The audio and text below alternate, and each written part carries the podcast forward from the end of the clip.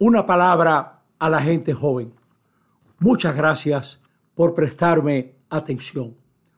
Uno de los problemas que tienen las muchachas y los muchachos es que en la vida de un joven muchas veces todo lo que manejan son cosas pequeñas.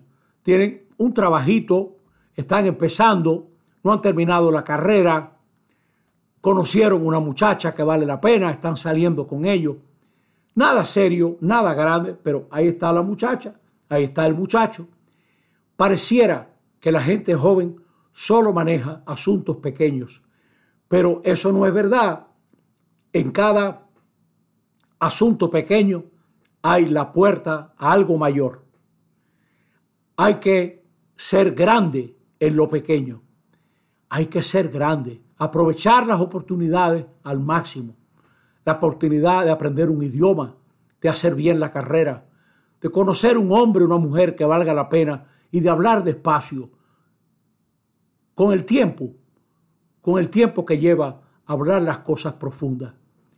Hay que ser grande en lo pequeño, porque el que no es grande en lo pequeño, la vida luego lo revela pequeño en lo grande. Y eso sí es algo triste.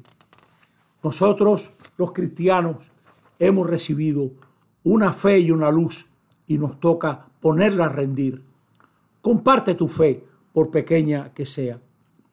Cuando Paul Claudel se convirtió al catolicismo, le preguntaba a sus compañeros católicos, la iglesia está llena de luz.